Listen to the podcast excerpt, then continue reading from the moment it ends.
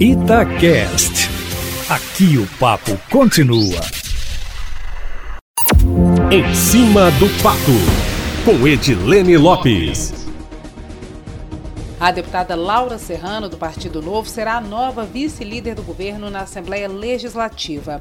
Ela entra no lugar de Guilherme da Cunha, também do Partido Novo, que deixou o cargo agora à tarde, Eustáquio Ramos. O anúncio foi feito por ele em plenário agora há pouco. A saída foi oficialmente comunicada pelo deputado ao governador Romeu Zema em um almoço ontem. A escolha do novo vice-líder oficialmente fica a cargo do líder do governo na Assembleia, no caso, o deputado Raul Belém, do PSC embora na prática a decisão, todos nós sabemos, seja tomada em conjunto com o executivo. No entanto, nós apuramos e informamos em primeira mão, Eustáquio, que a deputada Laura Serrano já está escolhida e ocupará a vaga. Na Assembleia, Eustáquio, para que todos em casa compreendam como é que funciona, o partido que tem no mínimo cinco deputados forma uma bancada. Um bloco parlamentar é formado por no mínimo 16 deputados de vários partidos. As bancadas e os blocos parlamentares têm líderes e vice-líderes. As representações partidárias com menos de cinco membros não podem indicar liderança. O líder é o porta-voz da bancada ou porta-voz do bloco e articula com as demais lideranças, com o presidente da Assembleia, com a mesa diretora. O papel do líder e do vice-líder é de articulação. Além dos blocos e das bancadas, maioria, minoria e o governo também também tem líderes e vice-líderes. O governo tem hoje um líder e cinco vice-líderes na casa.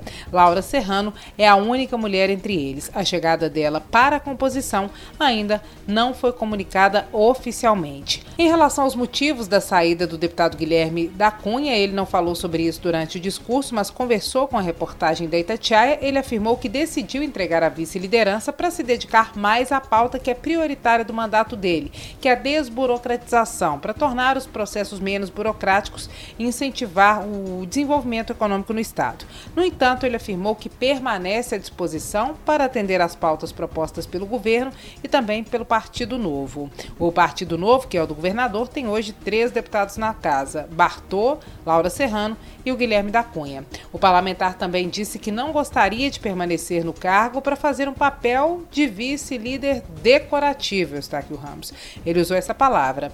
Apesar de circular a informação de que seria uma vontade mútua nesse momento, tanto do governo quanto do parlamentar, de fazer essa alteração na vice-liderança, o deputado afirmou que a decisão foi dele. Simpático e educado com os pares, gente boa, muito bom no trato, Eustáquio Ramos. O deputado também é citado por colegas de parlamento como alguém que defende firmemente as posições dele, às vezes cedendo menos que as construções ou o consenso exigem, o que, de acordo com algumas fontes, que preferiram não ser identificadas, dificultou algumas articulações e o trânsito do deputado na casa. No entanto, Guilherme foi elogiado pelo ex-vice-líder de governo, o deputado Luiz Humberto Carneiro, durante a sessão sessão plenária de hoje e também fez elogios e agradecimentos aos MDBistas, Sávio Souza Cruz e a Celise Laviola.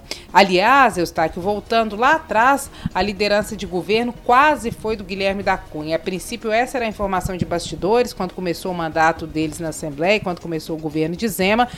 No entanto, como o cargo tradicionalmente exige, além do alto poder de articulação testado já no parlamento e experiência, essas características acabaram não contando a favor e Guilherme da Cunha foi escolhido como vice-líder, cargo que agora deixa na Assembleia Legislativa para se dedicar inteiramente ao próprio mandato. Eustáquio Ramos. Essa notícia de hoje no parlamento, nós trouxemos aqui os bastidores, a contextualização, para que o ouvinte em casa possa entender não só a notícia do dia, mas como funciona o parlamento, que é um dos três poderes existentes no Brasil, né? Nós temos o legislativo, que é o parlamento, o executivo, que são os governos, prefeitura, governo do estado e presidência, e o judiciário, que é composto por órgãos como os tribunais de justiça, o Supremo Tribunal Federal, o Superior Tribunal de Justiça, e assim, pouco a pouco, vamos aprofundando nos temas, Eustáquio Ramos. É isso, amanhã eu volto, sempre em primeira mão e em cima do fato.